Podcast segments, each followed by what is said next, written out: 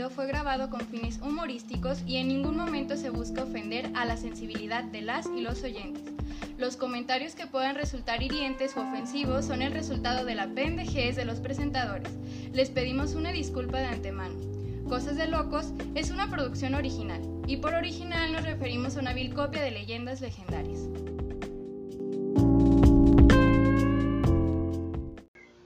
La psicología es la ciencia que estudia la conducta y el comportamiento humano, así como fenómenos sociales, psíquicos y neurológicos que rodean a la mente humana. En este camino de descubrimiento, la psicología se ha topado con fenómenos inexplicables, experimentos aberrantes y muchas, muchas drogas. Esto es Cosa de Locos, una producción del podcast de la Marmota. Bienvenidos, bienvenidas y gracias por escucharnos. ¡Gracias! Eh, para ustedes pasó una semana, pero para nosotros pasaron 15 días desde la última vez que grabamos. Esta vez nos acompañan eh, Daniel Coronado. ¿Cómo estás, Dani? Muy bien, aquí emocionado por volver a grabar después de esta larga semana de no hacer nada. ¡Qué emoción! Mírame, estoy feliz, extasiado. Nos acompaña la reina del Candy Crush, Evelyn González. Van en nivel 1100. ¿Cómo estás, Evelyn? Bien. Bien, jugando a Candy Crush. ¿eh? De hecho, está jugando Candy Crush, por eso es tan bueno. La práctica es el... Está Alexis Cuevas. ¿Cómo estás, Alexis? Muy bien, muchas gracias, güey. Por fin otro, otro capítulo. Ya estoy hasta la madre. Este ¿eh? Si no hubieras firmado el contrato, ¿eh? Y luego se me no- pido permiso, güey. No, la verdad muy contento, güey. Muy alegre de que grabamos otro capítulo. Este, y pues esperemos que los siguientes capítulos sean más y más interesantes, porque el último estuvo bien. Pues parece que a la gente le está gustando. No tenemos muchas vistas por ahora, estamos en un. Somos crecientes, pero si usted ve esto en el 2000. no sé, 34. 34, a lo mejor ya, ya, ya hicimos algo chido. Está también de regreso a Temi, Yudiel García, nuestro periodista favorito. Temi, ¿cómo andas? Muy bien, muy, muy, muy feliz. Feliz porque va a regresar iCarly a la televisión. Sin Janelle McCall. Son de las noticias que me enteré esta semana. Van, van a ver el, el contenido de- antes, de- detrás de cámaras, porque ya Temi dijo eso. No, pero no, pues contento de continuar siendo parte de este club de locos, de cosas de locos. Y pues el tema de hoy va a estar interesante. Y pues Sí, bueno, pues chido. bueno, bueno. Muchas gracias. Este, de hecho, les vamos a hablar de cuando nos separaron al nacer a mí y a Abner. ya sabrán por qué ahorita en el contexto, pero, pero va a estar chido para que lo escuchen y se queden hasta el final. Simón. Y Chema Bravo, ¿cómo andas, Chema? Bien, aquí em, soportando la agonía de la tortícolis. Apenas puedo mover mi cuello. Pero estoy... ¿Por qué, güey? Me, me duele el cuello torcido y ya. No mames. mames. Para los jóvenes que nos están viendo ya después de los 20, Sí, ya duermes mal. ya, Ya ni dormir sabes. ya te, le- te- no descansas, te lesionas de no hacer nada ya. Pero bien, bien. qué bien, qué bien, Chema. Bueno, no voy a hacer que voltees mucho. Por eso me senté aquí enfrente de ti, para no estar volteando. Bien. En la psicología han permeado una serie de cuestionamientos que han estado presentes en las grandes mentes de esta ciencia. Una de ellas es el dilema Nature versus Nurture. ¿Han escuchado de Sí. Versus versus Atemi. o- ¿Tú, Dani, has escuchado de Nature versus Nurture? Versus National Geographic. Bueno, es básicamente genética contra crianza. Es una pregunta que ha habido siempre en psicología y en más ciencias. El cuánto y cómo juegan ambas partes en la conformación de una persona es algo muy difícil de establecer. Mucha de la discusión es en teoría, y es que difícilmente se podría llevar a cabo un experimento que buscara responder de manera definitiva este interrogante. Difícil pero no imposible, y como hemos visto en episodios anteriores de Cosas de Locos, la psicología en la primera mitad del siglo XX no se caracterizaba por la rigurosidad de su ética a la hora de diseñar y llevar a cabo experimentos. La frase todo sea por la ciencia era tomada bastante literal, Um, como en la historia que veremos hoy. Ya vimos el, el caso de Albert, el caso de Stanford, que antes les valía literalmente madre. Sí, hasta ahorita hemos visto que ha habido muchas personas que han hecho cosas muy, muy cabronas por otros motivos, por motivos personales a veces. Ahorita ya nada más sacrificamos ratas. ¿verdad? No, sí, porque veo que antes tenían algo contra los pobres bebés, o sea, De hecho, hoy te vas a ver también. puros experimentos llenos de bebés. ¿Qué culpa tiene el niño? Es que el niño es el sujeto Para ideal, ideal para experimentar. O sea, ah, es regulero, pero es, el- es un lienzo en blanco, güey, para de ahí sacar. que, pues, todo absorbe, o sea, es muy moldeable, por así decirlo, pues, por eso es que es, es Sí. ideal. Y yo sigo diciendo, por experimentar, Tomás que le generas un trauma al pobre Sí, chamaco. sí, sí. Y algo, no, y, y peor, este, este caso termina muy feo. Bien, corría el verano de 1980 cuando Robert Shafran, Bobby, pisaría por primera vez el Sullivan Community College en Nueva York. Después de viajar de su Volvo 70 color marrón, y mientras se dirigía a su nuevo dormitorio, una multitud de extraños comenzaban a saludarlo. Le chocaban la mano, le abrazaban e incluso algunas mujeres lo besaban en la mejilla. Ah, cabrón. Qué chido. Para Bobby, que nunca había sido popular, esto le resultaba extrañamente acogedor, más no inquietante. Hasta que un extraño se acercó a él y le dijo, Bienvenido, Eddie. ¿Eddie? ¿Quién era Eddie? Lo que Bobby no sabía, ¿quién era Eddie?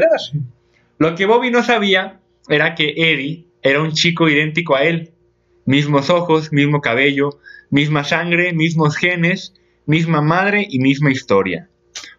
Hoy vamos a hablar del experimento de Neubauer o a quién chingado se le ocurrió hacer esto.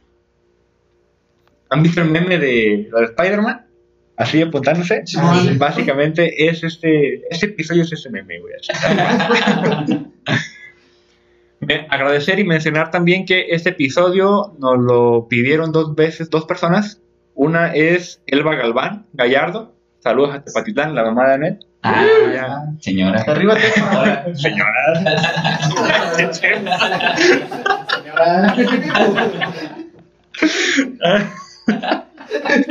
ya me puse rojo.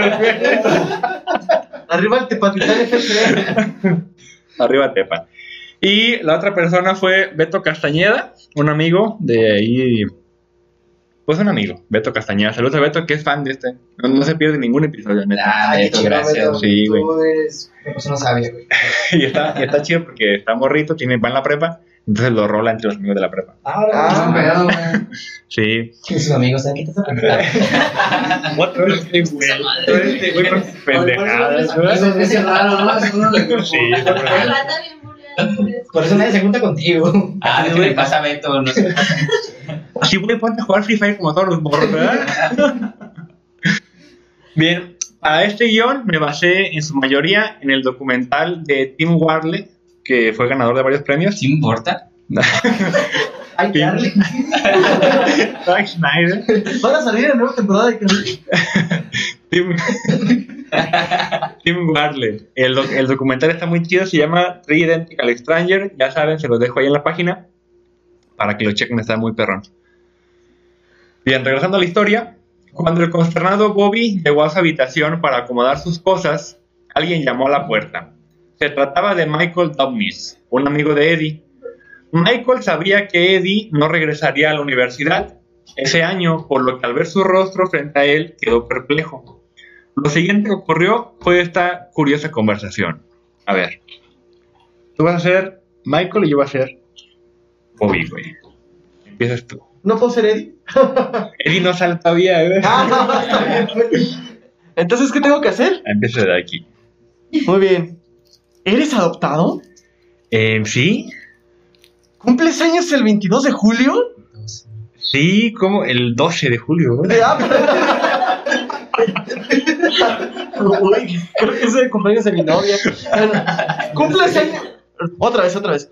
¿Cumples años? ¿Cumples años el 12 de julio? Sí, ¿cómo lo sabes? No me lo vas a creer, pero tienes un hermano gemelo, güey. No mames.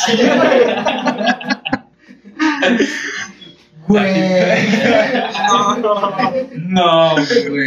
¿Quién es? Pero sí dicen que el güey llegó así y sin saludar, sin presentarse. Sí, sí, ¿eres adoptado? Sí. ¿Y ¿Naces tal día? Sí. No, más tienes hermano gemelo. Güey, tengo, conozco un cabrón igualito a ti. Y el otro- y el otro Igualito. vato de quién, güey.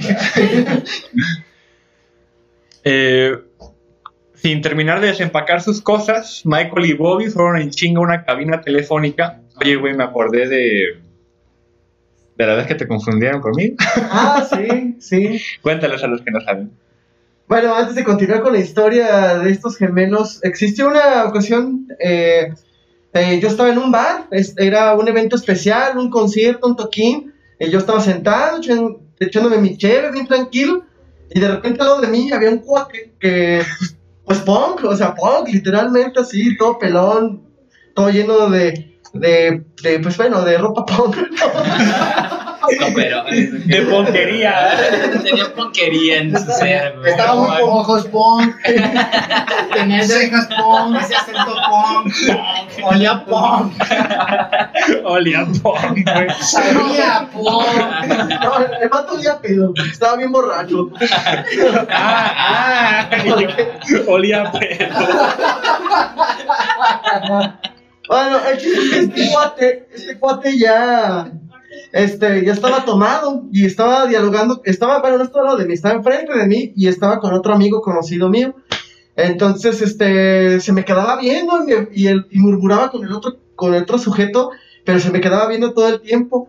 Entonces, después de un rato se me acerca y yo dije, ¿qué pedo con este güey, no? O sea, ¿qué me va a hacer?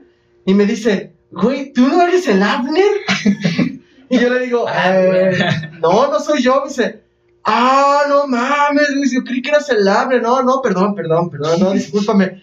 Y, pero yo no sabía por qué se estaba disculpando, solo dijo eso. Y yo le dije, no, güey, Abner es otro compa, sí lo ubico, pero es otro güey y otro cuate.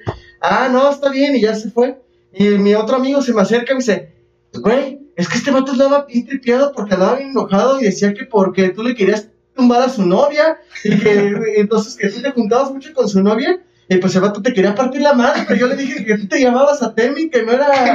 Porque dijo, no, él es Abner, le dijo, no, se llama Temi, entonces, entonces por eso se te acercó a preguntarte que si eras Abner, pero no, güey, te iba a partir tu madre si eras Abner. Güey, "No, qué güey". cagado. Imagínate que llegas sin preguntar, güey.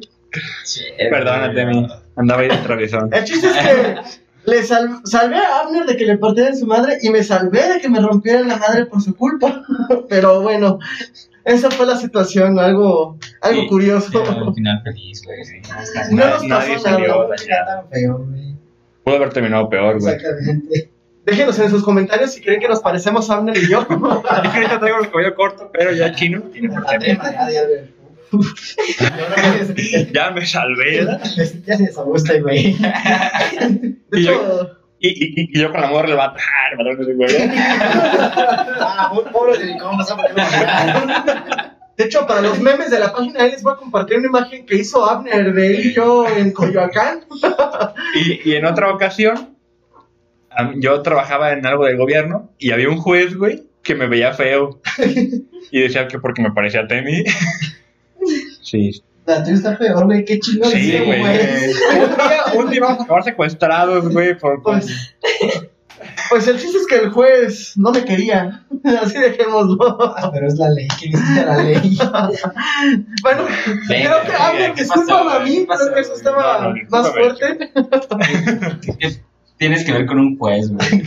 No, no hay que, no hay que... Eso estaba para otro episodio. El caso de polémicas.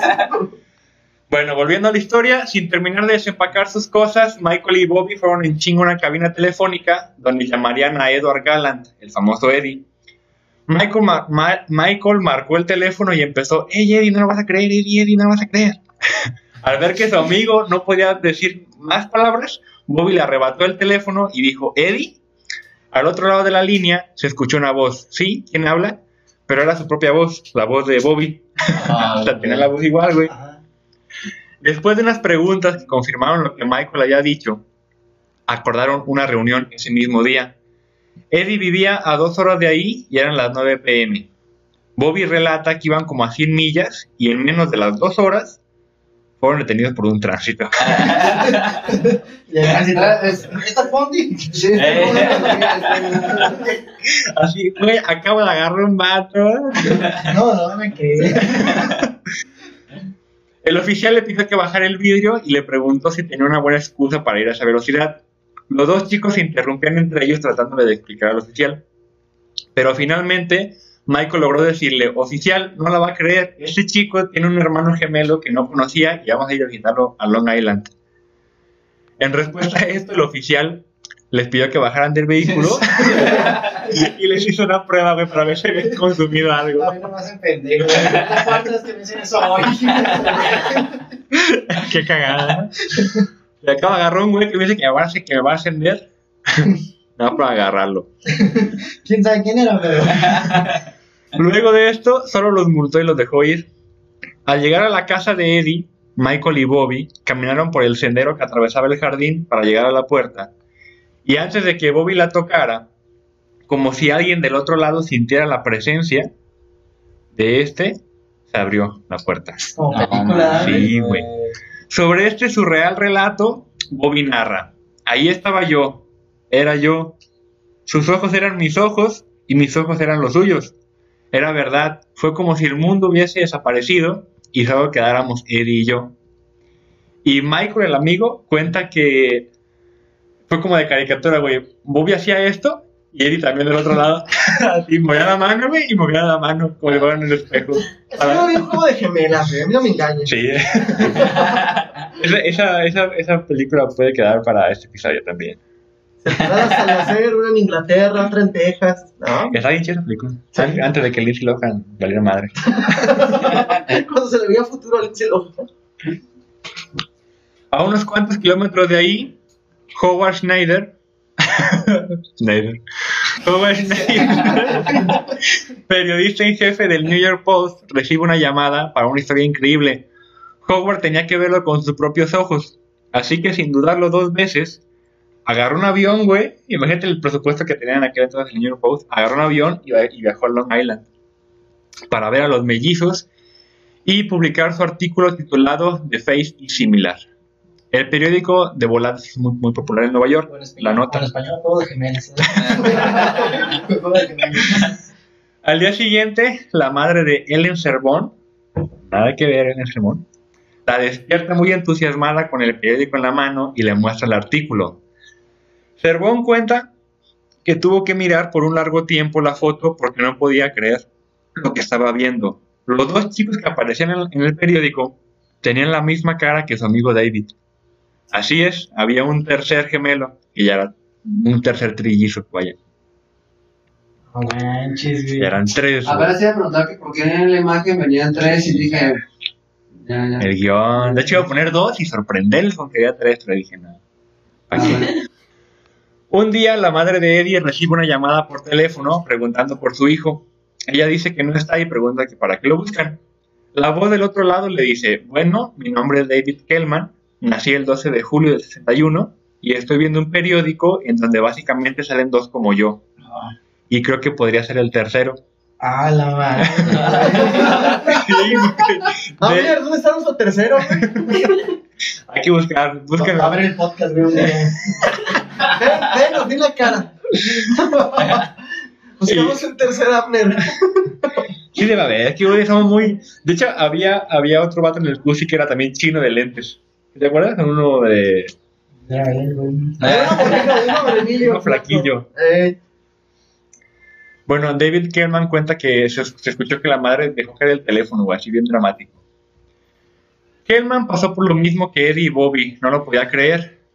Leyó en el diario que Eddie vivía en Long Island, una zona, una zona medianamente riquilla de Nueva York, y Bobby era hijo de un afamado doctor.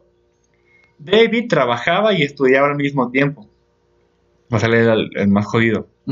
Y esto tiene que ver más adelante. Eddie y Bobby visitaron a David y la misma sensación surrealista que ocurrió en el primer encuentro ocurría en este. Nadie ocupó presentarlos, la confianza ya existía entre ellos, como si se conocieran de toda la vida. La madre de David cuenta que terminaron jugando luchitas en el suelo minutos después de conocerse y que las tres idénticas bocas no paraban de sonreír en todo momento. Están peleando, dale la mamá. Ay, están jugando. Tú eres el impostor. Pero sí, güey, tenían como una, una- De hecho, No, yo soy Buzz a partir de ahí los tres chicos se volvieron inseparables. Comparaban gustos, comparaban tipo de letra, comparaban todo para ver Comparaban tamaños, güey. La estatura. Con una regla en el baño, ¿verdad? Regla marcada en, el 12, ¿verdad? Y el otro, güey, no mames. No lo vas a creer, güey. Eddie, Bobby y David pasaron sus primeros 19 años de vida sin saber siquiera que tenían dos hermanos idénticos. Y tal vez la emoción del momento los distrajo de todas las preguntas que se pudieron haber hecho. ¿Por qué? ¿Cuáles son las- los interrogantes de periodismo? ¿Qué? ¿Cómo? ¿Cuándo? ¿Dónde y por qué? ¿Cómo? ¿Cuándo? ¿Dónde y por qué? Básicamente eso, ¿y quién lo hizo? Todo, ¿no? O sea, ¿qué pedo? No obstante, las familias de los recién descubiertos trillizos sí se las hacían, por lo que acordaron reunirse para ver qué pedo. Reunidos los padres y las madres, se cuentan que había un enojo en la sala. Todos estaban muy indignados, sentían que les habían ocultado algo importante. Y pues sí. Es que uno la tenía más chiquita que el otro, pero nada más. Algo falta, ¿eh? algo falta. No sé qué, pero. Pero dos puntos iguales. Algo está raro aquí. Oye, oye, Hay un misterio aquí, no y llega, cómo. y llega el papá así de estoy, es- estoy viendo estoy viendo triple seis gemelos. Y es que a ninguno se les dijo que había otro otros dos güey. Las familias cuentan que en los tres niños se presentaron comportamientos preocupantes similares en su infancia. Angustia recurrente y excesiva al estar lejos del hogar. Preocupación constante sobre perder un ser querido, preocupación constante por algo malo que podría pasar, rechazo a estar solo en la casa sin sus padres o un ser querido, pesadillas en donde el niño sentía ser abandonado, dolores físicos cuando se anticipaba el alejamiento de un ser querido. Que sería como un apego inseguro, ¿no? Todos estos síntomas tienen una explicación, apego inseguro y trastorno de ansiedad, si, lo- si lo llevamos al extremo, trastorno de ansiedad por separación, que se da en niños. Ujú. Esto tiene sentido ya que los hermanos fueron separados tan solo a los seis meses de edad. Y es que a los seis meses ya sientes un vínculo. Si, si compartían cuna o en el orfanato, y que a los seis meses te quiten a tus dos hermanos y te dejen solito, sí sientes como que 19 años de tu vida un hueco que sientes que algo te falta, pero no sabes qué. Entonces, además, eran ado- adoptados. Sí, sí, eran adoptados. O sea, la mamá O sea, biológica nunca. No se lo robaron a la mamá, güey. O sea, Ni la mamá ni el papá biológicos figuran en esta historia, güey. Son un misterio. Ahí va, más adelante sale. Ah. Ya, Los vendieron igual que el otro morro, el del la hidrocefalia, el del otro Ay, caso que tratamos. El, este pequeño Albert. El pequeño Albert en nuestro primer episodio o segundo este, Véanlo. que se grabó para que lo no vean. lo escuchen. Este Jadian, véanlo y escúchenlo. Bueno, no, ese no existe video. Sí, es que, es que en YouTube nada más tenemos a partir del episodio 3. Si usted nos sigue en YouTube, en Spotify tenemos y en Anchor también tenemos otros dos episodios que son el del pequeño Arbel y el de la cárcel de Stanford. Pero el del pequeño Albert es donde me refiero que vendieron al bebé para los Sí. experimentos. Acá fue algo, yo creo que más hardcore, güey, más nazi, yo creo. Mira, ni digas nazi porque luego Disney te despide. ¿Por qué? Pero si estamos trabajando chiste. Te voy a tratar para despedir. Entiendo que Disney sea nazi, ¿verdad? Pero ¿Cuán- ¿Cuánto estamos cobrando? Ah, no les dije que ya vendí el podcast. Disney va a hacer una película, ¿Qué tiene, animación. qué tiene que ver nazi con Disney, güey? No, nada más, es que una de las actrices de, de Mandalorian fue despedida por hacer Ah. posicionamientos nazis y la despidieron de el elenco de... Pero aquí no somos. Y aquí lo grabamos de Mandalorian, güey. Vale, De Mandalorian, de Mandalorian aquí en la cocina. Aquí van a hacer las acciones. El cacho y yo, nada, la misma escena. Humberto chiquito que es baby, baby Yoda. Bueno, los hermanos fueron separados muy pronto, ¿no?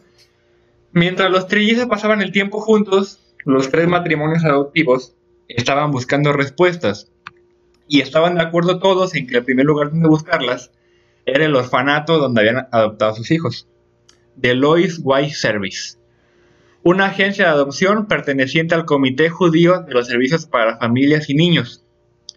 era la agencia más importante de adopción judía de toda la costa este de los Estados Unidos y una de las que recibía más subsidios gubernamentales y patrocinios. Ahí se empieza a desversar todo el pedo. Yo tengo una duda, güey. Sí estaban, en la- o sea, llegan los papás del orfanato y no dicen, den un bebé, el que caiga. Van y pues los ven y todo el rollo y escogen uno. En este caso sí eran trillizos y estaban juntos.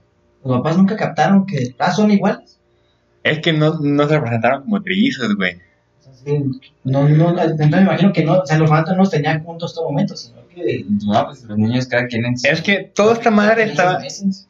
Eh, hay que recordar que, bueno, spoiler, era un experimento. Pues Sí, no, no sé, güey. Al final de cuentas entonces, no es un spoiler, güey. Nosotros hablamos de experimentos, güey. Y Oye, y dice, experimento, y güey. dice el experimento de No, Newman, era un experimento. Bueno, creo que, creo que Alexis sí se spoileó porque no se acordaba que estábamos acá. Nosotros hablamos de experimentos. No, no, güey. pero estoy preguntando por lo mismo, o sea, que si los ¿Y padres por qué no no... están investigaciones de? Pero no, no, pero, pero no con trillizos. ¿Y cómo sabes que los ratos no son trillizas, Eh, güey? güey, a lo mejor las separas. Yo nunca voy a un orfanato por ella. A mí ya me A mí me llegan, De hecho, sí son hermanas, güey. a mí me llegan a, a granel, ¿verdad? Grande. Me da, me da un kilo de rata, por favor. Cuando adopté dos, las ratas se vieron en la pecera y dijeron, no, güey. Ah, pero de que inicios estaban juntas. Y, luego, y luego las separamos. Yo creo que las ratas y los animales entre sí, sí se diferencian, ¿verdad? O sea, nosotros la vemos muy similares. Pues una que adopté estaba chueca, güey. Este está muy fácil de diferenciarse.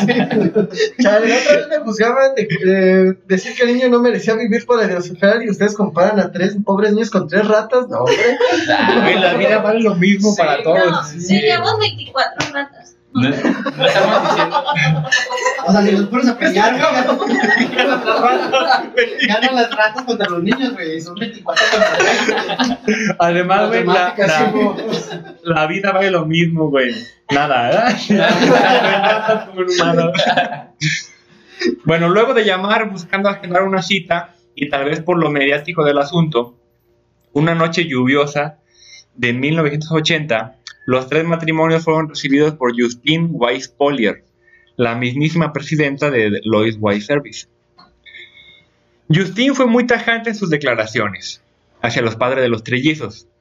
Resultaba, una resultaba más fácil ubicar un solo bebé que tres. De manera que ocultaban los otros dos a la hora de visitar los padres. Y estaba muy. Como ya iba, iba. Es que ahí te va. No fue coincidencia que esos trillizos fueran con esas familias, güey. Más adelante vamos a ver. No está Oye, espérate, conectado, pero güey. entonces entiendo Da. que los papás no sabían que habían tenido tres hijos. ¿Cuáles papás? Los biológicos. Es que los padres biológicos son todo un show. Ah, bueno. Y se tiene que saber, güey. Yo creo que la mamá sí supo que tuvo tres Sí. hijos. es-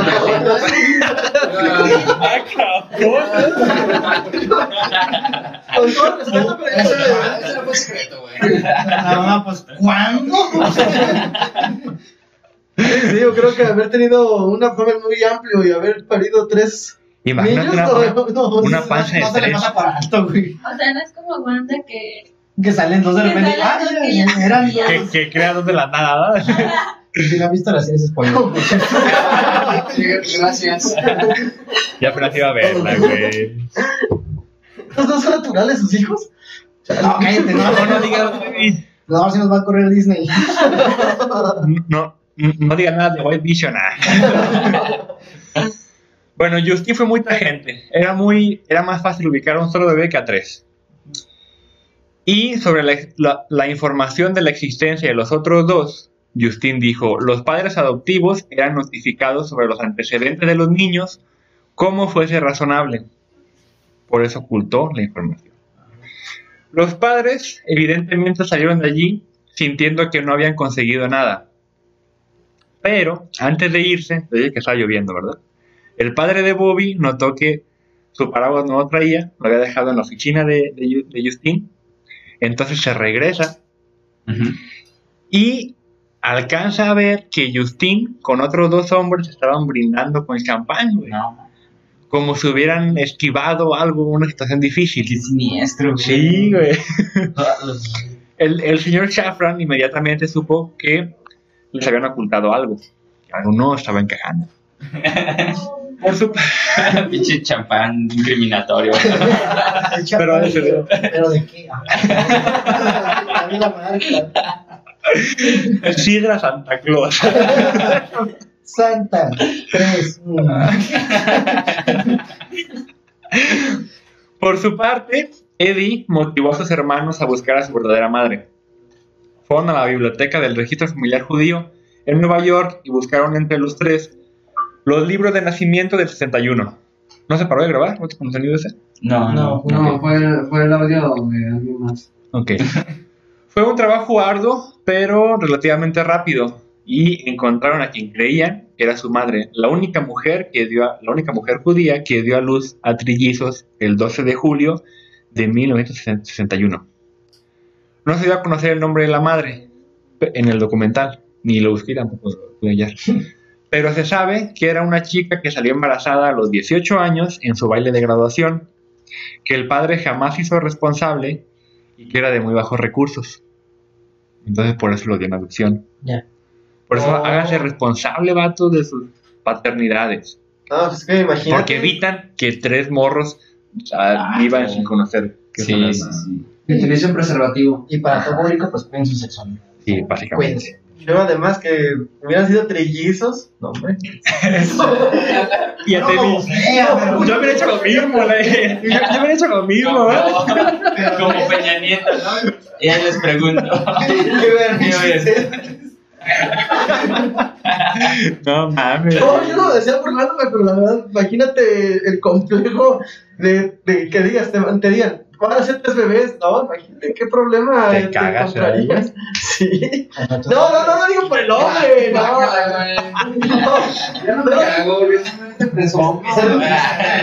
me refiero si yo hubiera sido la mamá, no el papá, o sea, El otro día me, me preguntaron si había algo que podía ser positivo, pero no bueno. Y dije, pues una prueba de embarazo. COVID, güey. Bien.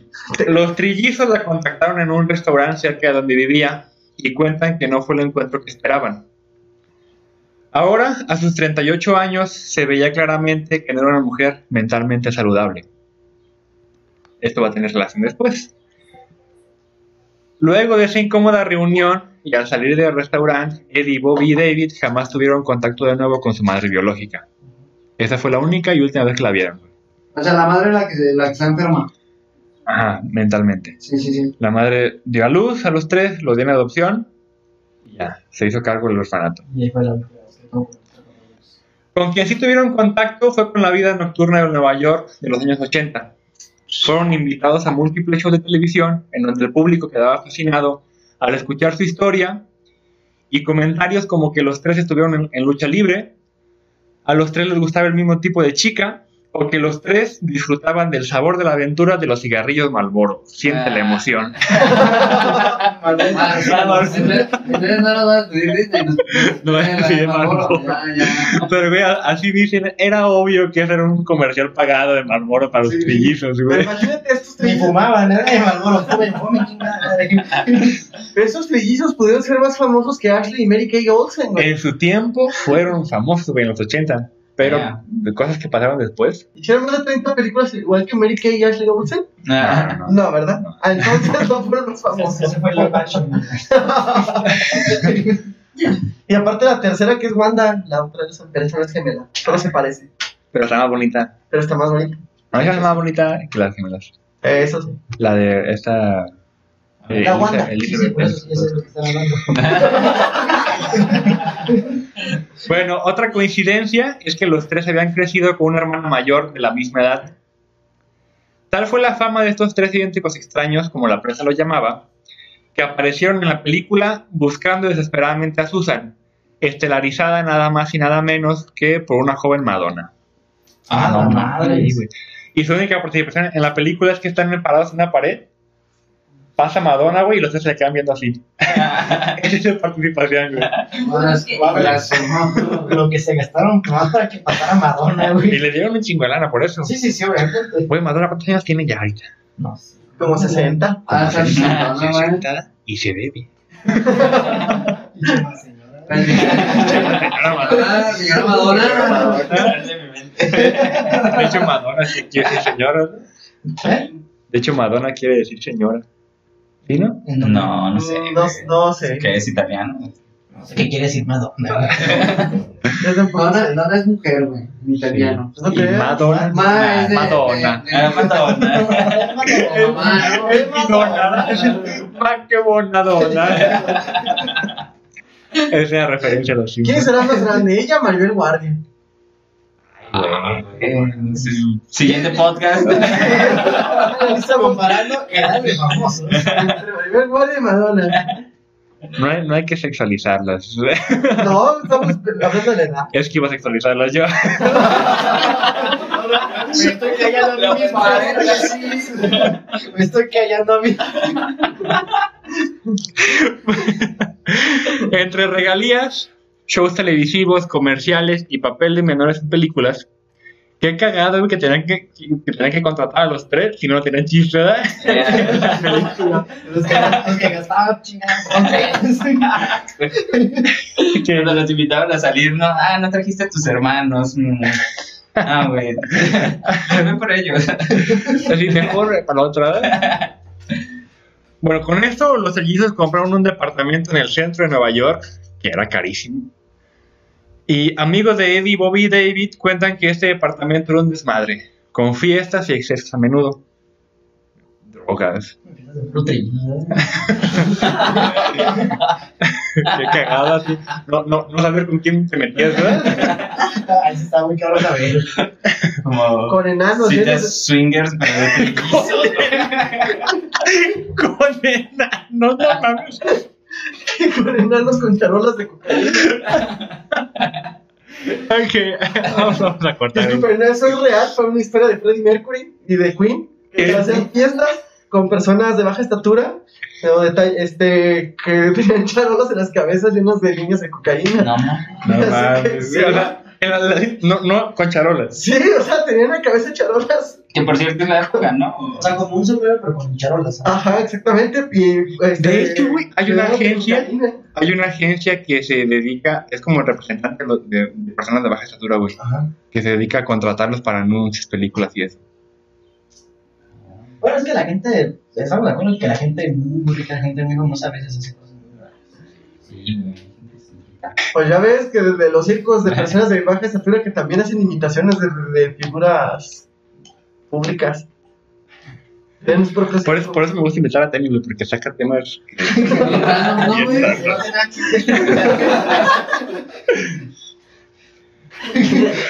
No, no sí es real, pues, los que estaban diciendo de las agencias que contratan. Bueno, el, el ritmo de vida, este ritmo de vida loco y drogadicto y con personas con cocaína, con charolas, cambiaría luego de que los tres hermanos contrajeran matrimonio con sus respectivas esposas, no entre ellos. Ah, ya, ya, gracias, gracias. Ella estaría ya muy enfermo, ¿verdad? Se está poniendo raro. Así como, güey, que. Una plática entre ellos, oye, si nos llevamos tan bien, si somos tan parecidos, ¿por qué no nos casamos? También me recuerda el capítulo de Los Simpsons cuando Homero se multiplica en una, en una vaca y se hacen muchos Homeros. que está basado en una película de Michael Keaton también se, también se, se clona, Michael Keaton se clona y también salen varios Michael Keaton. Michael Keaton que a creer, está basado Michael de unos. Michael Keaton es el que sale de Batman. Sí. Bueno, la, Batman sale. Está basado en, en un cómic. Que por cierto. Por cierto, tiene dos hermanos. Bueno, la fortuna que le sobró de las pedas en su depa decidieron invertirla en un restaurante bar llamado The Triplets. ¿Imaginan las promos de ese restaurante? The ¿Triple Triplets. X? No, Dice triplex. eh, No, de- de triplets, de- Triple X. como de tripletes, de triplets. Ah. Imagina las promos, güey, así de... Porque el, el- el atractivo de este lugar era ser atendido por uno de los trillizos. Y la tomo de 3 por 1. Básicamente así de... Si, si adivinas quién te atendió, eh, te ganas una ¿no? Nada más, nada más. Hey. Bueno, con este negocio alcanzarían de nuevo una, una fama mediática y visitas de famosos a su restaurante. Mientras la fama de los trillizos. ¿Qué, güey? ¿El o una ah, café? Una, una tacita. Ok. Continúa, continúa. A ver. Mientras la fama de los trillizos disminuía el- en los 90, el ganador de un premio Pulitzer, Lawrence Wright, escribió un artículo para el New, York para el New Yorker sobre hermanos separados al nacer. En esta investigación se encontrará con un artículo científico de 1970 llamado El estudio psicoanalítico del niño, escrito por el doctor Peter Pelanio Bauer. Mm. En este artículo, New- Neubauer hacía referencia, así, ah, por eso se llama el experimento de. Neubauer. Qué cosas, Tiene ¿eh? lógica para mí. En este artículo, Neubauer hacía referencia a un estudio en curso donde se había separado hermanos gemelos al nacer y puestos en adopción con familias con diferentes variantes, como por ejemplo el número de hermanos, el nivel de ortodoxia judío o niveles socioeconómicos distintos. Por eso, ya van cayendo. güey. Todos estos sujetos de estudio habían sido ubicados a través de ¿quién creen? la agencia Louis White Service, ¿Qué era eso? el orfanato Ah. donde Ya sé, ya sé, lo dijo como si quería que nos impresionáramos, ¿no? Pero.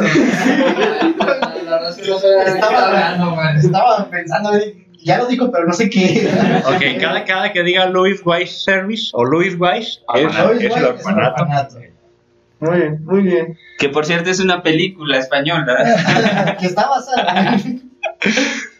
Ok, antes de ver, dejen que siga grabando. Pues Lois es la esposa de Hal, ¿no? Antes de comenzar con detalles, White.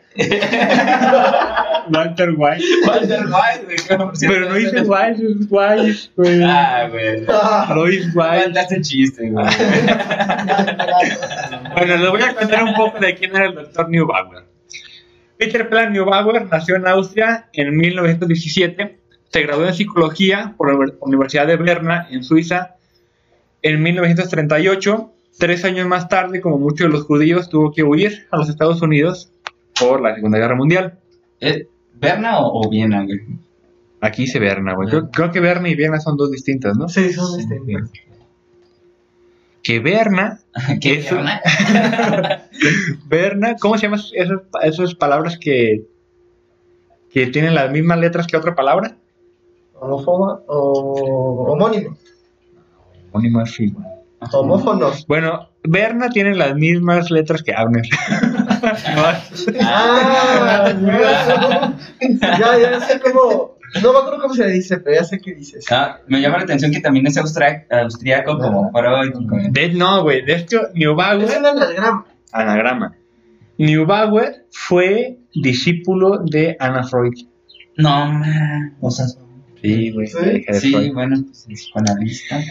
Neubauer fue uno de los primeros psiquiatras que lanzaron la voz de alarma sobre los efectos negativos que podría tener sobre los niños ser testigos de la violencia en televisión.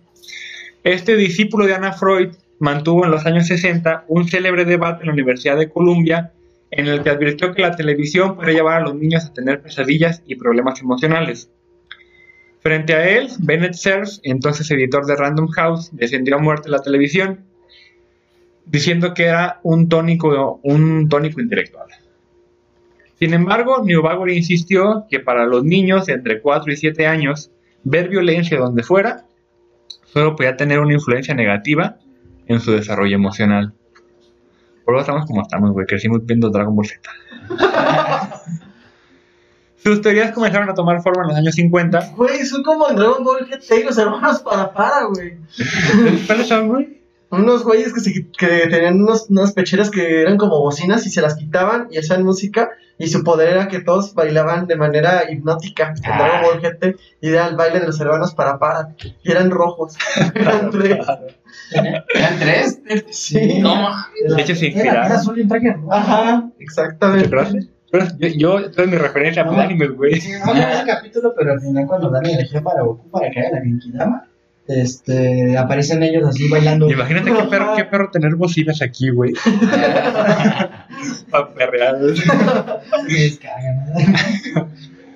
Bueno, Neubauer empezó a tener eh, más teorías en los 50 tras comenzar a trabajar como director en un centro infantil judío, donde se dedicó a psicoanalizar a decenas de preadolescentes hasta que se retiró en el 85. En sus estudios se dio cuenta que los niños cada vez utilizaban con más frecuencia las pistolas de juguete para entretenerse, y su teoría es que la televisión les impulsaba a ello. Este güey es el predecesor de que le echen la culpa a los Nintendo. De la mala pinta. Sí. Con- Sí, seguro. ¿Será el daño de degradación social lo que nos lleva a esto? Degradación social. No mames. ¿Será- no, no, no. La degradación. El degradamiento. ¿Serán décadas de degradación? Güey, este va a ser el podcast más largo, no ven ni a la mitad. No Ah, no te pases de lanza.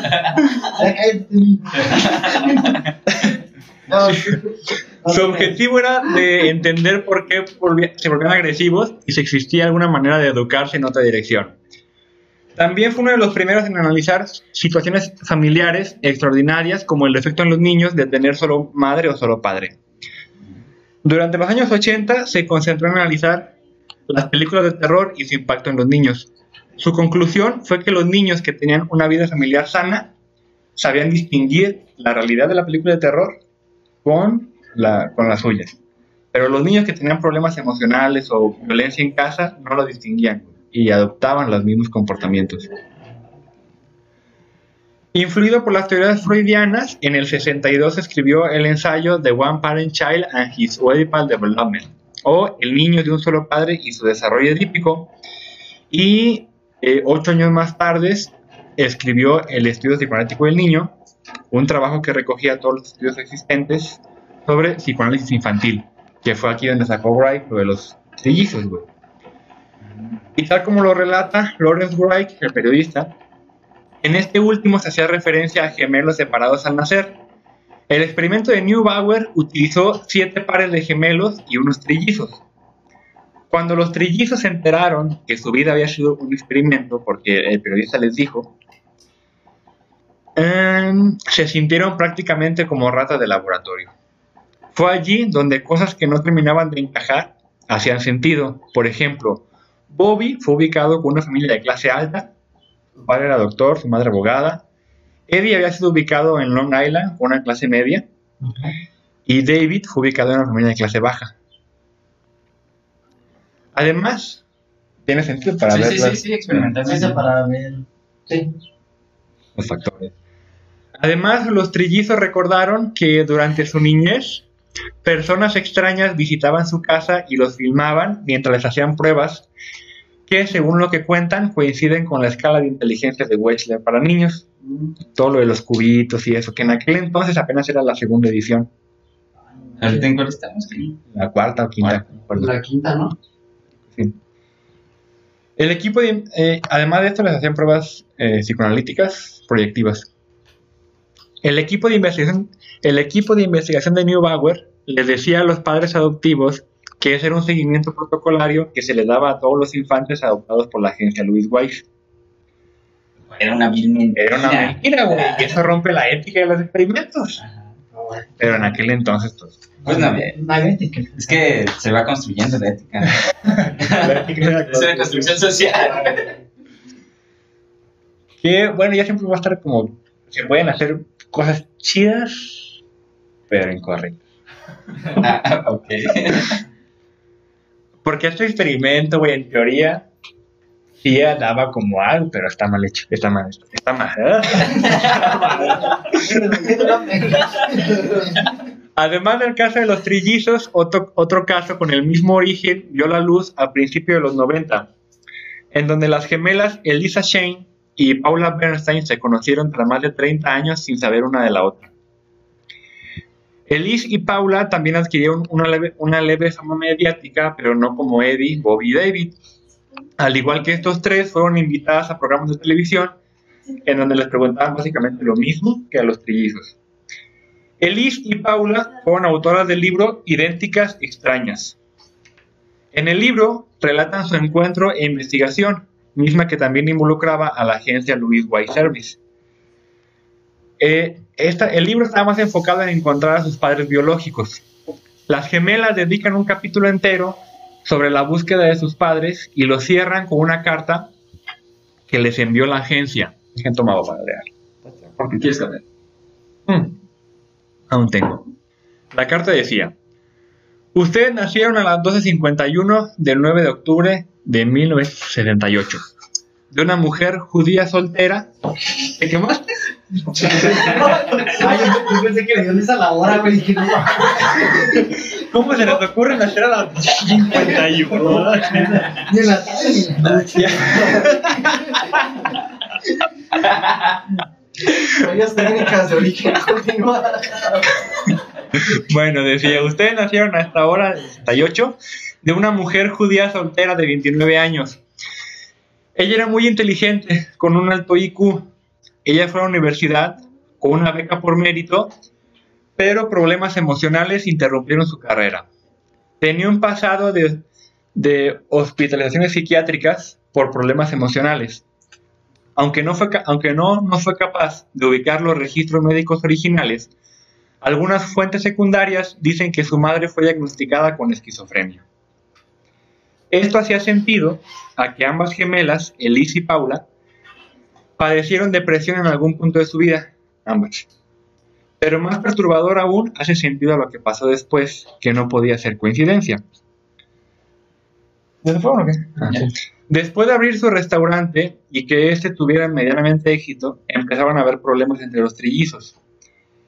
Estos escalaron tanto que Bobby decidió abandonar el restaurante, cosa que afectó al resto de hermanos, pero en especial a Eddie, quien comenzó con conductas extrañamente inquietantes, que a pesar de verse animado en sociedad, por ejemplo, se dejó crecer la barba, eh, llamaba a amistades a, a- a la madrugada para preguntar cómo estaban, se comenzó a alejar de sus seres cercanos, queridos, y descuidó el restaurante y otras obligaciones. Estos eran focos de alarma. Estén atentos a a la, la salud mental es importante. A finales del 94, Eddie se había diagnosticado con trastorno maníaco depresivo, lo que actualmente es llamado trastorno bipolar. ¿Sabes qué es el trastorno bipolar, Temi? Eh, más o menos, pero. Sí, no. pero son no. Mejor, ni- mejor ni que no y... Eh, creo que no. Sí tengo una idea, pero, o sea, la idea no, o sea, pero el trastorno bipolar. El trastorno bipolar es una enfermedad mental que causa cambios extremos en el estado de ánimo que comprenden altos emocionales, manías o hipomanías, y bajos emocionales, depresión, episodios depresivos. Estos cambios en el estado de ánimo pueden afectar el sueño, la energía, el nivel de actividad, el juicio, el comportamiento y la capacidad de pensar con claridad. Existen distintos tipos de trastorno bipolar. Los síntomas pueden causar cambios impredecibles en el estado de ánimo y el comportamiento, lo cual da como resultado un gran sufrimiento e importantes dificultades en la vida. Hay dos tipos de trastorno bipolar. Trastorno bipolar 1 y trastorno bipolar 2. En el 1 hay presencia de al menos un episodio maníaco, que puede estar precedido o seguido de un episodio hipomaníaco o un episodio depresivo mayor. En algunos casos, la manía puede provocar una desconexión de la realidad, lo que se conoce como psicosis. En el trastorno bipolar 2, existe al menos un episodio depresivo mayor y como mínimo un episodio hipomaníaco, pero nunca un episodio maníaco. La diferencia entre manía y hipomanía, voy a decir ahorita, son dos tipos diferentes de episodios, pero tienen los mismos síntomas. La manía es más aguda o más grave, bueno, o más esdrújula. No, la, la manía es más grave que la hipomanía y causa problemas sociales más notorios. La manía puede causar psicosis y requiere hospitalización. O sea, si hay manía, es trastorno bipolar 1. No, si, si hay psicosis es manía. Y si hay manía, es trastorno bipolar 1. Ujú, De lo contrario es tipo 2. ujú. Bien, eh, los episodios maníacos o hipomaníacos se caracterizan por episodios anormales de optimismo, nerviosismo o tensión, aumento de actividad, energía o agitación, sensación exagerada de bienestar y confianza en sí mismo, lo que llaman euforia, menor necesidad de dormir, locuacidad inusual, eso me llamó la atención, lo- locuacidad inusual. Está siendo muy elocuez, Alexis. Muy elocuente. No es tan elocuez, güey, porque frenesí de ideas, distracción y decisiones compulsivas, como compras o prácticas sexuales riesgosas. Así que toma nota, estén atentos a su salud mental y todo eso. Ah, todo eso es lo que iba a decir yo, güey. Pero creo que lo dijiste primero. Es lo que yo sabía, pero más las palabras. Bien, Eddie fue diagnosticado con trastorno bipolar tipo 1, por lo que en el 94 fue internado en el Instituto Psiquiátrico del Estado de Nueva York. Para el periodista Lawrence Wright no le parecía coincidencia que los únicos dos casos conocidos del experimento de Neubauer tuvieran padres mentalmente inestables o con enfermedades mentales y que sus hijos hayan, prese- hayan presentado rasgos de las mismas. Por lo que después de intentar contactar sin éxito al doctor Neubauer, buscó a su asistente, Natasha Josefowicz. Esta vieja de Josefowicz, ahorita es, au- es autora, bien chingona, y tiene fotos con Obama, güey, con Biden ahorita, o sea, es una. Eh, los testimonios que sacó de Natasha no fueron los que él esperaba. Natasha fue clara en su postura. A pesar de que ella no participó directamente en el estudio de los trillizos, se dijo que para ella ese experimento no fue algo incorrecto. Hay que recordar, y cito a Natasha, hay que recordar que eran otros tiempos. La psicología en los 50 y 60 era algo de lo que todos querían hablar. A nadie le pareció inmoral lo que Peter había diseñado. Después de todo, iba a responder a la gran pregunta de genética o crianza. Y creo que, por lo que vimos en esos shows de televisión, la pregunta fue respondida. Porque en los shows decían pues, que había muchas coincidencias. güey. Los tres fueron a lucha libre, fumaban Marlboro. O sea, como tú dices, que fue algo muy gacho, pero realmente es algo muy interesante. O sea, la neta, que lo haya hecho, la, que lo hayan hecho, pues sí está. Pero que se parece a tres hermanos a nacer, pero todo sea por un experimento. Y. Pero sí, precisamente es interesante por todos los datos que se pueden, que se pueden recabar y por todo lo que, toda la situación que se da, en este caso, que tengan una cosa en común. Sí, para Natasha la, la respuesta fue respondida. Natasha le dio a Wright otro nombre a quien acercarse, el doctor Lawrence Perman. Según Natasha, Perman se había estado involucrado en el experimento, así que, pues el Lawrence Wright buscó a, a Perman. Y de hecho Perman era el extraño que visitaba a los niños y tomaba notas y los grababa. Wright le preguntó, "Déjame de sus madres, güey. Se lo brincaron. No, se estaba chema. Gracias. Bien, por- gracias. Eh, Wright le preguntó a, a- a Perman que si la salud mental de los padres era un factor a la hora de elegir a los sujetos, ya que una de las hipótesis de Wright, el investigador, era que Neubauer, ya estoy en cabrón, que Neubauer había elegido padres con enfermedades mentales para ver si la crianza contrarrestaba la presencia de una enfermedad mental genética. Ah, claro. No, güey. Es que- Si es así, esto no se hace más interesante o más culero, güey. Y 35 Pues ambas, güey. Sí. Es, es, es ambas, la neta, no es eh, muy interesante, pero lo es. Pues está complicado, güey. Después de 35 minutos de podcast, ese es el punto de toda esta conversación. Hablen, hablen para comer. No, sí, o sea, Al rato, güey, si se lo hubieran dejado, se hubiera volado más. ¿Y qué pasa? ¿A quién le va peor? ¿Si al que le corto el dedo izquierdo o el dedo derecho? ¿Qué tal si agarro uno y lo pongo que lo quieren los lobos? Y a otro los gorilas. Digo, o sea, imagínate, ¿a qué gra- algo que puedo analizar de los podcasts que se han hecho aquí en Cosas de Locos y de los experimentos que se han analizado es, o sea, ¿hasta qué obsesión llega el querer comprobar una teoría este, con, y el hecho de pe- perjudicar o a lo mejor trastornar o alterar la vida de, de, varias personas? Es jugar, es jugar a ser Dios, Sí, güey. es arrogancia. Te dije lo de, que viste lo de los lobos, güey, yo lo de gorilas. Imagínate que Tarzán y Mowgli eran gemelos, güey, separados en hacer. Mowgli se quedó con los lobos, ¿verdad? Exactamente. Y Tarzán con los gorilas, güey. Pero Mowgli era de la India, güey. Por eso los separaron, güey. Y ¿Pero de Tarzán- qué parte de separarse no entendiste? Hay que investigar eso. Exactamente. Tarzán era inglés, güey. Tarzán era, es hermano de Elsa y de, de Ana. Y los ingleses tomaron la India también. Exactamente. Entonces, Todo tiene No, sentido. maldito Disney y sus experimentos sociales, bro. Ahora sí, Ahora no- sí nos Ahora sí, le mandan los buenos. Bueno, ante la, ante la hipótesis que, que planteó Wright, Perman titubeó y se quedó callado por un momento. Pero aseguró que nunca se habló de la salud mental en el experimento. Todo iba dirigido hacia genética versus crianza. Perman comentó que lo que sí se buscó fue un mayor control de las variables extrañas, de tal modo que las familias tenían que cumplir con factores similares para que no influyeran en los sujetos de estudio. Este factor era el número, sexo y edad de las hermanas. O sea, no, los- no, no los adoptaron, los ubicaron ahí estratégicamente, güey.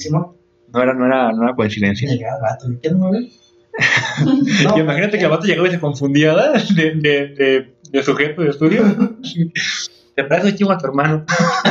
ya la cagué. Antes de finalizar la entrevista, Greg le preguntó a Perman qué había pasado con el estudio. Perman respondió que nunca se- supo que no se publicó, pero nunca, nunca preguntó por qué, ya que era un simple estudiante en aquel entonces. No obstante, Perman sacó de su escritorio una vieja libreta donde tenía anotaciones que había hecho durante las visitas a los trillizos y al resto de gemelos. En las notas correspondientes a los trillizos, Perman, sin mencionar el nombre de qué trillizo era, escribió lo siguiente. Y hizo tres anotaciones para... A continuación voy a leer tres anotaciones distintas y cada una corresponde a un trillizo, pero no sabe cuál. Aquí vas adivinando.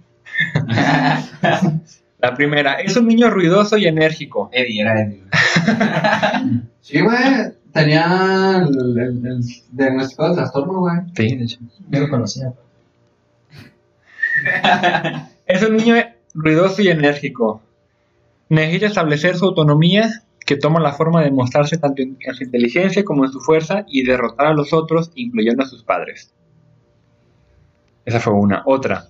Está ansioso por mostrar su nueva bici, así como todo su equipo deportivo y recibir atención mientras lo filmo. Imagino que ese era el, el que fue a la familia rica, güey. Que tenía todo y quería atención. Es muy intenso a la hora de jugar y bastante rudo. Este niño tiene algunos problemas de agresividad. Sus padres no advierten sus problemas ni son capaces de ayudarlo de entender sus debilidades. De la familia de, de clase baja. Yo creo que este era Eddie, el trastorno. Sí. Yo creo. Y establecer un control más apropiado de sus acciones. Pero lo, lo que critican es que esta información pudo haber prevenido que algo. Porque si bien no sé. En el 95, Eddie sería dado de alta del hospital psiquiátrico. Regresaría al restaurante con su hermano David. Nada más estaban ellos en el restaurante. Ajá. David atendía la cocina y Eddie recibía a los clientes. Un día una mesera, una mesera entró a la cocina. Una, una menselada. me trago, me trago como una hora hablando. Un día una mesera entró a la cocina y le preguntó a David dónde estaba Eddie. ¿Cómo los diferenciaba, güey? Yo dije que los ponía si trabajan, si trabajan en algún lugar, sí tenían que tener a lo mejor un café, güey. De hecho, cuenta que los padres cuando se juntaban no los diferenciaban, güey. Y en los shows de televisión está bien, está bien cagado porque los están entrevistando y mientras el entrevistador voltea se cambian de lugar ellos, güey. O no les pasó como a Mariana y Silvana de cómplices al rescate, güey, que cambiaban de papeles y no los podías diferenciar. Güey, pero cuando cambiaban de Belinda. no, no, sí, No, cambiaron a Mariana, papá. El cambio era obvio, ¿no? Bien, volvi- volviendo a esta madre que se pone. Pero Evelyn también la vio. Eso, eso me gusta. Qué bueno que no es el único que veía novelas aquí. No mucho, pero. Evelyn tenía como tres años, güey. Bueno, un día una mesera entró a la cocina y le preguntó a David dónde estaba Eddie. David salió de la cocina, buscó a Eddie por todo el restaurante, salió a la calle y y al no encontrar su auto, llamó a su esposa ya que David y ella vivían frente a la casa de Eddie. En la llamada, David le preguntó que si el carro de Eddie estaba frente a su casa. Su esposa le dijo que sí y David le pidió que fuera a echar un vistazo. La esposa regresó corriendo al teléfono después de unos minutos y le dijo a David que tenía que ir a la casa. Cuando David llegó, la casa de su hermano Eddie estaba acordonada con cinta policial y estaba rodeada por dos patrullas y una ambulancia. David saltó la cinta de contención y abrió de un golpe la puerta, pero fue detenido por dos oficiales que le dijeron, no quieres ver esto, no, no puedes ver esto. Entonces. Edward Gallant, el famoso Eddie, yacía en el suelo de su recámara con un impacto de bala en su sien que él mismo se había causado. Se suicidó. Se suicidó. Eddie era el primero, ¿verdad? El, que, el primero que se. Eddie era Eddie fue el último. que confundían. Eddie No, era el que confundían. Eddie era el que confundían con. con Bobby, sí, Bobby es- esta historia inicia con Bobby, güey. A Bobby lo confundían con Eddie. Eddie era el que había dejado la universidad, el que ya era. Y dicen que popular. Eddie ajá, era popular y que, fíjate, güey, eso, eso pasa muy seguido. Hay gente que tú ves acá riéndose y la chingada porque era el más animado, era, era el que motivó a los chicos a buscar a su madre y todo, ¿no? Era, era la, la- la sonrisa de los tres, decían. David y Bobby no se reunirían sino hasta 2014 para participar en el documental de Tim Wardley, el que me basé. En 2018, en compañía de Wardley y White, eh, Bobby y David reabrirían la investigación acerca del estudio al que fueron sujetos y encontrarían que el suicidio de Eddie no fue el único que se dio en, el grupo de gemelos del estudio, güey. Y eso se me hace muy interesante, güey. ¿Por qué se suicidan los gemelos? Y tengo una teoría bien loca, güey, que va a parecer conspiranoica. No me hagan caso, raza, no creo que tenga razón, pero genuinamente, güey. Imagina, son, son hijos de, de madres con enfermedades mentales, güey Ajá. El origen de la enfermedad mental de la madre no sé cuál sea, pero tienen dos organismos, lo voy a llamar así, güey, se escucha muy claro, ¿verdad? Dos organismos idénticos, eh, mismos genes. Ajá. ¿Qué tal si son un error en la Matrix, güey? No, porque no ¿qué, qué tal que no puede haber dos personas iguales en el mismo mundo, güey?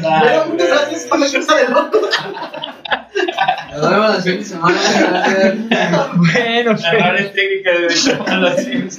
y, y, y me sacan así, ¡no! Y me sacan del- Bueno, se me pasó eso por la mente, era anoche que estaba escribiendo como a las 2 de la mañana. Lo bueno que le dijiste a la banda que no te hicieran caso, güey. Te hubieras hecho mucho caso. Y todos los gemelos ahorita te pendejo que estoy diciendo. Bueno, tengo mucha coincidencia, güey. Sí, a ¿no? No puede haber dos sujetos. Y yo que se voy del de las. Que el, el meme da que tiene así. Hilos. Ah, Mira, mira, yo que, yo que no soy psicólogo, más allá de creer en un error en la Matrix, yo supongo que el cuate se pudo haber suicidado después de haber pasado por aspectos tan traumáticos Sí. como el hecho de haber sabido que eres adoptado, de haber sabido que tu mamá estaba mal. No, sí, güey, eso, eso no que, se que va. no, los que estudiamos psicología no, son, no, no, no nos fundamentamos en la Matrix, güey. Eso fue sobre una idea de este güey que tenía insomnio. Abner no nos No, no, representa. no, o sea. No, no, ve muchas películas donde tiene insomnio, güey, es lo que pasa. Dando terapia, no es que no puedo dormir y todo el rollo.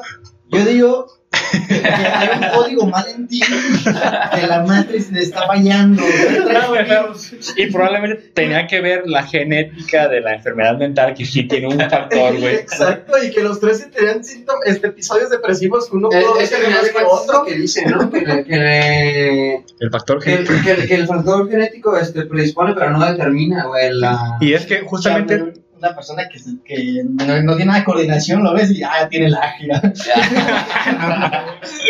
Y luego además que después que, que ¿sabes qué, Dani? Después de que te ven explotado ya para un experimento, luego te explotan ante el capitalismo, güey, porque Güey. usan tu caso para vender, güey, o sea, No mames. Y es que ahí te va te otra, otra producto cosa, de, de mercadotecnia. Lo- lo- los shows televisivos, de- bueno, va- varios puntos, güey. De, de esos tres, el padre de Eddie era el más culero, güey. Era, era profesor, pero venía, su, su abuelo era militar.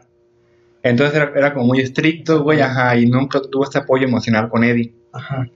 Eh, y luego otra, otra cosa que te iba a decir, se me olvidó, güey. que- Ah, del- del show tele- en, en la tele se enfocaban en sus. En sus igual. y- no, Similitudes. En sus similitudes, güey. Pero realmente no eran tan iguales.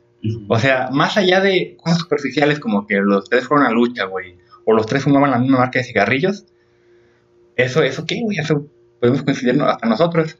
Pero cosas más personales y más profundas no eran, no tienen nada que ver. Pues no, al final de cuentas la crianza fue distinta. Exacto, güey. Y, y se responde de cierta forma la pregunta. Que es con la crianza, pues. Y, y a pesar de que esta vieja Natasha Josefovich decía que era más importante la, la genética, creo que es más importante la, la crianza, güey. Mil veces. Bien. Eh, también descubrieron en su investigación que el doctor Peter Pelanio Bauer falleció en 2008. Todos los hallazgos concernientes al estudio de los gemelos, llevado a cabo con colaboración de la agencia Louis White Service, que hasta la fecha sigue existiendo y trabajando, están archivados bajo llave en la Universidad de Yale y tienen orden de encapsulamiento hasta el año 2066. Encapsulamiento, o sea que no, No pueden, no pueden abrirlos, güey, hasta el 66. 2066. Eran extraterrestres. Para, para, Ese güey descubrió algo, güey, lo del error en la mano.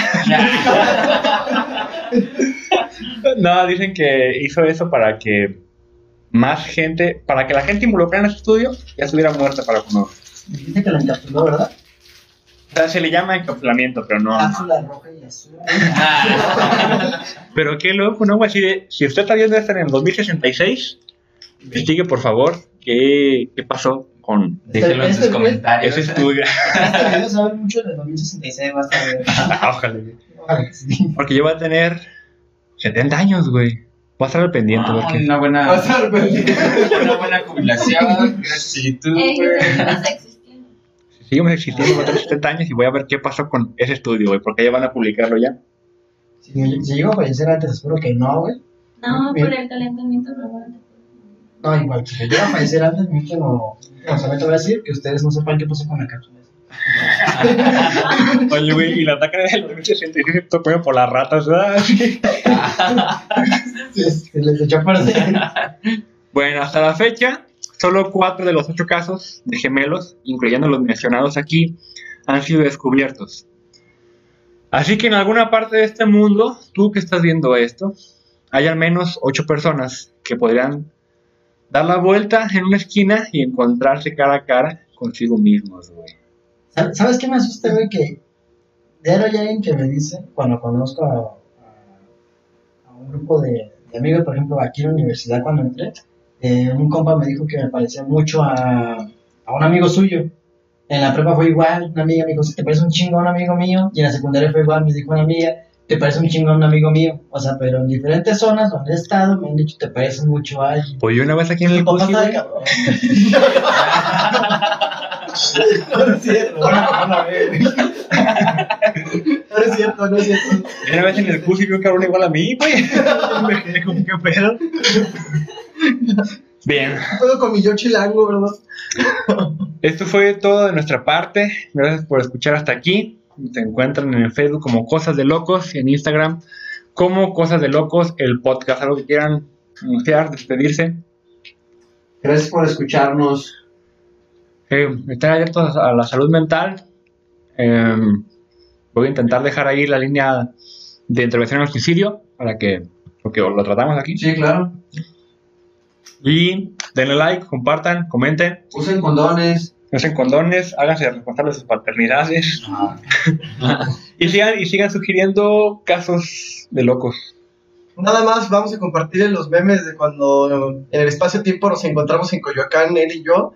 De hecho, por cierto, no lo toco porque vale madre. Hay una prueba de que casi destruimos el espacio-tiempo y lo vamos a subir como meme. Ahí, lo, ahí se los mandamos. Bien, muchas gracias por escucharnos y recuerden que la psicología es cosa de locos y locos estamos todos, todas y todes.